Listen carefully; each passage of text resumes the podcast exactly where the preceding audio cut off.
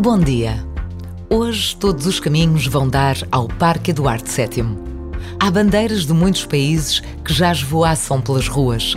As mochilas amarelas ocupam passeios e já se respira uma alegria que nos surpreende.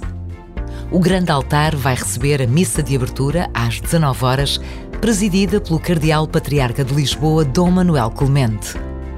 Todos estamos convidados para um dia inesquecível, um dia de dar graças a Deus.